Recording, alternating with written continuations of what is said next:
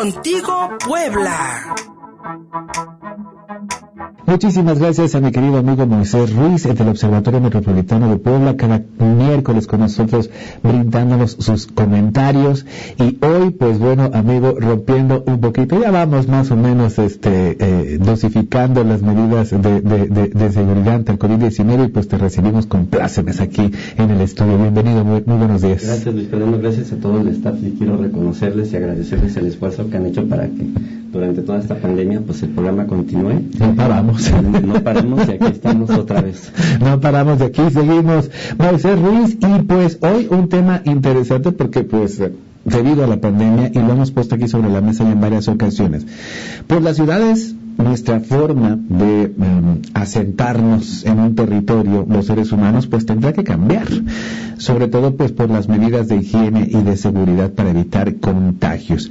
¿Qué significará la pandemia del COVID-19 para el futuro de las ciudades? Es el, una pregunta que abres para tu tema de hoy, mi querido Moisés. Gracias, Luis Fernando. Mira, pues de acuerdo al Foro Económico Mundial, este, las ciudades pues han sido y van a ser el escenario clave para transformar esta esta situación en la que nos metió la, la pandemia. Este, no sé si es mi teléfono. no, no, no, no, te preocupes. Este, este virus pues nos ha mostrado este, toda esta desigualdad, todo este impacto que, que generó mucha este, disparidad en, hasta en un mismo territorio, en, en las mismas ciudades. Este, ¿A qué me refiero? Este, y lo vivimos aquí en Puebla, ¿no? Este, no es el mismo impacto que se tiene en ciertas zonas, este, por decir, como se ha generado y propagado en algunas cuentas auxiliares, que, en el centro de la ciudad o en zonas que, pues, económicamente tienen un, este, en, pocas palabras, el, código postal ha forjado y ha mostrado el impacto desigual a nivel COVID el código. Por decirlo de una manera es que sí tienes razón. Este, entonces, bueno, eh, y, eh, eh, no, es no es exclusivo de México este fenómeno. Ha estado pasando en ciudades como Nueva York, en ciudades como Mumbai, en India, que ahora es el epicentro del... En la India, efectivamente. que culturalmente tiene patrones muy parecidos a México es un país muy anárquico y, bueno, allá este, evidentemente está impactando en las zonas de mayor pobreza, ¿no? Al igual que se ha dado aquí en algunas ciudades de México. Algo que podríamos comparar entre India y México son, por ejemplo, los niveles de contaminación del agua, ¿no? Este, la anarquía en cuanto al, a la distribución del territorio, eh, la aglomeración en algunas zonas, mientras en otras, pues, y sobre todo la disparidad en el nivel de vida, ¿no? Que en algunas zonas muy... Los patrones de dispersión, de insalubridad, este, son muy, muy remarcados son en muy esta zona, y, igual que aquí en algunas zonas del país. Y bueno, eh, me regreso al, punto de, origen. Bueno, el Foro Económico pues ha planteado que las ciudades son este escenario donde se va a transformar esta, esta nueva eh, forma de, convivir en las ciudades. Este, ¿Bajo qué elementos? Este, invita a replantear la movilidad y esto va a ser clave. El, transporte público va a ser un elemento clave. Eh, y que aquí pues estamos muy, muy, mal. Este, creo, que, creo que debería ya de tomarse como, como un tema este, prioritario para la agenda pública. De salud pública, de seguridad estatal, diría yo. ¿eh? Sí, como lo comentábamos la semana pasada, este, a mí me, me dejó un poco sin palabras el, este planteamiento de la con el, el, este programa. En la nueva este, política de suelo. Exactamente, porque lo veo un poco desintegrado en ese sentido tal parece que se busca una venganza social, no, sé cómo llamarlo, y eh, parecieran invisibles este, un poco esta vinculación bajo ya nuevas normas de sanidad pública, de, salud pública, o al menos yo no, no, no percibí en ese documento eh, claramente esa estrategia. Eh, tampoco la reinversión económica, la transformación económica que, que necesita nuestra ciudad. Bueno, con todo este contexto, pues la ciudad necesita ser otra vez el motor de, cambio económico y de salud pública. Eh, tomas, eh, tocas temas como siempre importantes, Moisés Ruiz, porque mm, conforme las eh, políticas internacionales van dictando eh, pues las mejores formas y, las mejores recomendaciones para entonces enfrentar este con estos conocimientos previos pues la, la pandemia de COVID-19 eh, tal parece que en este aspecto pues no volteamos a ver mucho lo que ocurre acá. A diferencia de otros aspectos como la movilidad que luego nos ponen ejemplos de Europa y bla bla bla sobre todo con las ciclopistas pues en realidad nosotros tenemos una situación mucho más este, cercana a la que tiene India, ¿no? Este, sin duda alguna. Y, eh, ¿qué hacer? Es decir, planteas, por ejemplo, aquí lo del transporte público. Pero vaya, se nos prometió cuando subió en la tarifa a 8.50 que pues lo, de siempre, ya sabes, nuevas unidades, bla, bla, bla, bla, bla, bla, bla, bla, bla, y lo que vemos es que sigue exactamente igual. Y no será ningún cambio. Nada. Ningún cambio, este, siendo que son promesas, ¿no? Tanto políticas. Este, Las de siempre. Y, seguimos en las mismas, se siguen deteriorando los sistemas.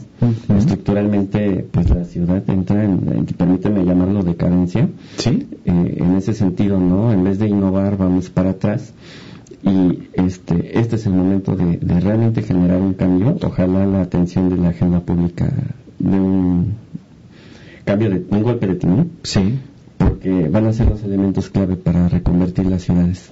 Reconvertir las ciudades. Y regresando al código postal porque pones en la mesa también algo de lo que poco se habla en tanto en medios como por parte de las autoridades que la pandemia ataca a aquellos que viven en circunstancias económicas y, de salubridad pues menos propicias no o sea ataca a la gente en mayor situación de pobreza hay que decirlo. Ahí, ataca con mayor crudeza este, en las zonas con más precariedad y zonas que también van a necesitar una transformación eh, emergente, urgente, en los espacios públicos. Recordemos que hay muchas colonias, este, lo vemos aquí en la ciudad, que están alejadas de los servicios públicos, que no tienen redes de infraestructura, de servicios. Eh, que el transporte público llega este, en las peores condiciones y en, en tiempos muy difíciles. Sí entonces, bueno, son las zonas que deberían de estar ya con atención este, eh, de transformación. Es decir, ya deberíamos de tener un plan en este país para atender todos aquellos rezagos en materia de servicios públicos. Y deberían estar operando, Luis Fernando. A mí me, genera mucho, se me hace muy escandaloso como eh, aquí con tres meses de anticipación este, de cuando empezó la pandemia en otros, en otros lugares del mundo, aquí nos sentamos a observar Sí. Nos, nos sentamos a contar, porque eso es lo que ha hecho el gobierno federal, sentarse a contar cuántos muertos hay cada día y pues no hay plan. No hay plan, no, no hay plan. Y más ahora que estamos hablando de un, de un, paquete económico 2021 con recortes. Eh, con recortes y a mi punto de vista, este, pues no puedes echar todas las canicas a un costal, ¿no? Se sigue apostando al tren Maya, se sigue apostando a la refinería, se sigue apostando a un aeropuerto que pues cada vez cada vez presenta más complicaciones.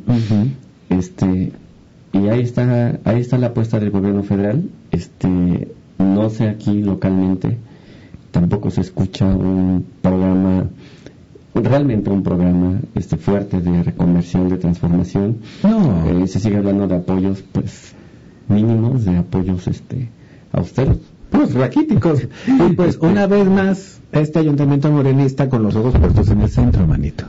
Con los ojos puestos en el centro. es decir, ningún ayuntamiento, mira, ya sea del PRI, del PAN, del, de lo que se te pegue la gana, todos invierten en el centro. Y nos estás diciendo aquí que lo urgente es de que abatamos todos estos rezagos en servicios públicos, en transporte público, para que entonces tengamos una, no solamente un crecimiento económico, porque ya decíamos aquí la semana pasada, le es más productivo y genera más riqueza para un país que tú lleves calles a donde no hay, que lleves agua potable a donde no hay, que lleves escuelas a donde no hay, que lleves este, hospitales a donde no hay, eso genera más riqueza que estar haciendo un tren allá en la, en la, en, en la península de Yucatán, que todo el mundo ha dicho que va a ser un desastre ecológico. Y no, acá están mis pesos puestos y las necesidades de la gente. Sí. Yo creo que la estrategia está mal, mal vista, disponiendo efectivamente ahorita la reconversión de las ciudades implica un esfuerzo local, desde lo local, y que no todas las canicas del gobierno federal se vayan a, un, a una zona con un proyecto mal planteado que no sabemos a final de cuentas si vaya a ser funcional o, productivo o productivo como realmente se plantea, ¿no? Este, yo creo que ahorita las autoridades locales, este, me refiero aquí a, las de la zona metropolitana de Puebla, este, efectivamente es más, más, este, genera más impacto económico. Eh, extender y hacer este llegar los servicios públicos a donde no hay, eso obviamente va a generar un impacto benéfico y este, especial atención al transporte público y a los espacios públicos. Esa reconversión es urgente y se necesita ya. Se urge, urge. Y además esta ciudad tiene años de retraso en este aspecto. Moisés Ruiz del Observatorio Metropolitano de Puebla, amigo, como siempre, encantados de recibirte. Para quienes te escucharon, quieran seguir al OMP, ¿cuáles Gracias, son las Fernando. Nos escuchan en Observatorio Metropolitano Puebla en Facebook y en Twitter en OMP-AC. Contigo, Puebla. Thank you.